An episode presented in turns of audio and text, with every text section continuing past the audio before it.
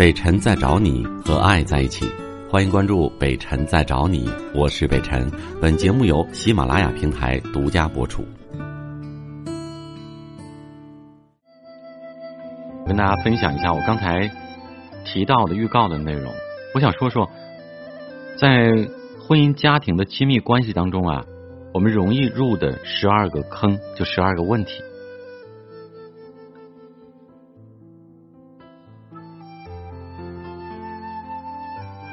而这十二个问题呢，男性会有，但是大多数的时候，可能女性会出现的更多。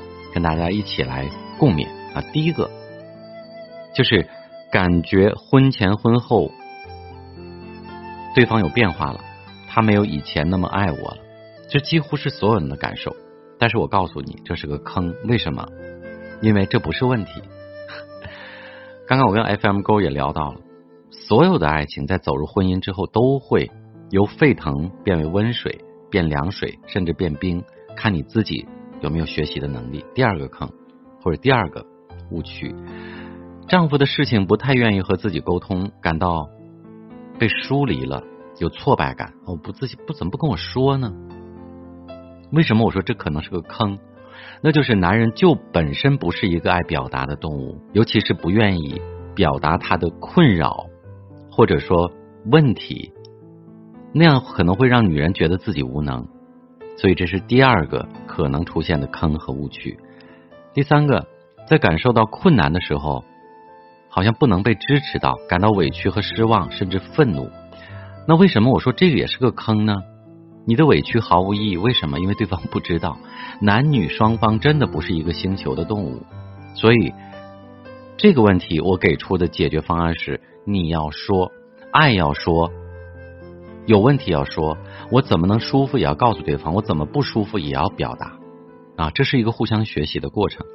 第四个问题，第四个容易入的坑，在婚姻关系当中啊，很多女人会感觉到丈夫的家人高于自己的地位，感觉不被尊重。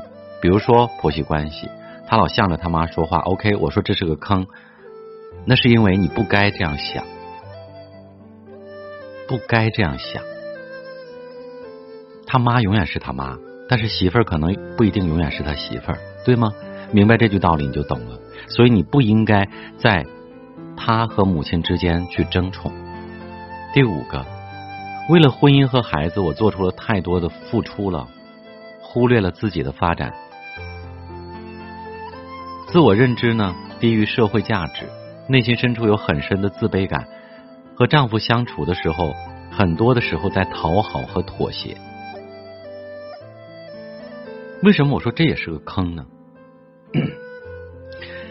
心理学上有一个词叫习得性无助，因为你长期的在照顾家庭，在做家庭主妇或者奉献，所以你的事业一定是在没有追求的情况下，也没有时间打理的下打理的情况下，在日渐的滑落，你的价值也在滑落。你的社会关系也在滑落，甚至你创造财富的能力也在滑落。但是这并不等于你不行。很多女人就是在日积月累的这个过程当中认同了我说习得性无助，认同自己是不行的，但是错了。如果你放下那些个琐碎的负担，你可能行。所以我说这是个错误的认知，这是第五个坑。第六个坑呢，就是用传统的婚姻观去经营婚姻，重视生活上的照顾啊，但是。轻视情感的链接，这个非常非常错误。觉得我付出那么多，我天天给你们老的少的洗洗涮涮做饭，这不够啊！有很多聪明的女人知道，我从不进厨房，我也不给你洗，不给你涮，但是你依然爱我，为什么呀？因为他很重视情感的链接，他死死的让对方被他吸引着。第七条，在有了孩子以后呢？精力全部都放在孩子身上，对老公忽略和疏远了，这个有吧？记住，这可能是你老归老公出轨的其中的一个理由，你忽视他了。第八，从单身到婚姻，生活方式的一些变化，自己极其不适应。那如果有这样的问题，我只能说明你不适合结婚，你没有准备好。还是那句话，如果你认为恋爱的一切都应该带入婚姻，错了。恋爱的很多东西，婚姻里并没有，一定要做好思想准备，准备好了才能结婚。第九，只接受老公，但是不接受老公背后的家庭，这也是个极其幼稚的观念，怎么可能呢？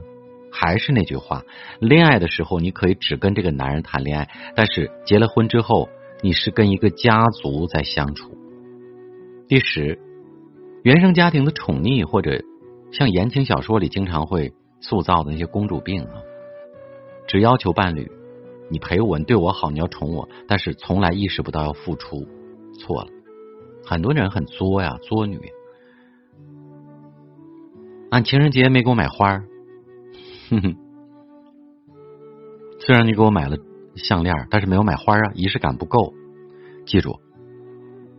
在想到的时候，在想到自己要的时候，你给对方什么了？同样是一个情人节，为什么永远是男人给女人买礼物？记住，聪明的女人知道，情人节这天我也会给你买礼物，哪怕不是买来的物质的礼物，我也会给你一个精神上的礼物、心理上的礼物和赞赏，表示这天我对你的爱，这才叫回馈，这才叫爱的链链接和交流，而不是。要求男方对我做什么，一味的要求你只对我好，我对你可以不好。世界上没有免费的午餐。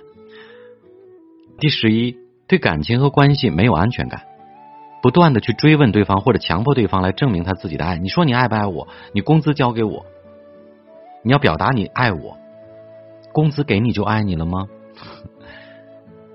那都是傻女人的做法，那都是没有办法的办法。那是下下策，是最低级的捆绑，而不是最高级的吸引。第十二个，也是最后一条，在遇到外遇的问题的时候，女性特别容易对这个亲密关系彻底的绝望，彻底的绝望之后还不放手，慌乱的，没有正确方法的去应对。也就刚才我们也提到了，一遇到这个事一哭二闹三上吊。把这个仅存一点的感情作没了之后啊，也就彻底的陷入一个冰点僵局了，没有办法再挽回了。可是自己却从来没有想过要分手和离婚，这是最可悲的，也是最大的一个坑。这十二条呢，如果你记住了其中一条，对你来说都是干货的知识，一定会有收获。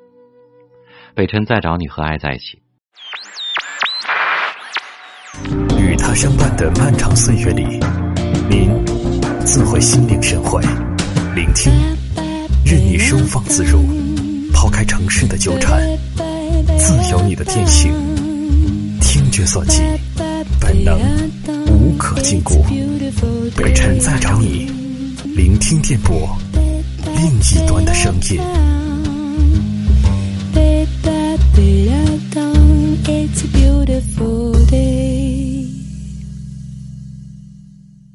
来接近的是龙女士，你好。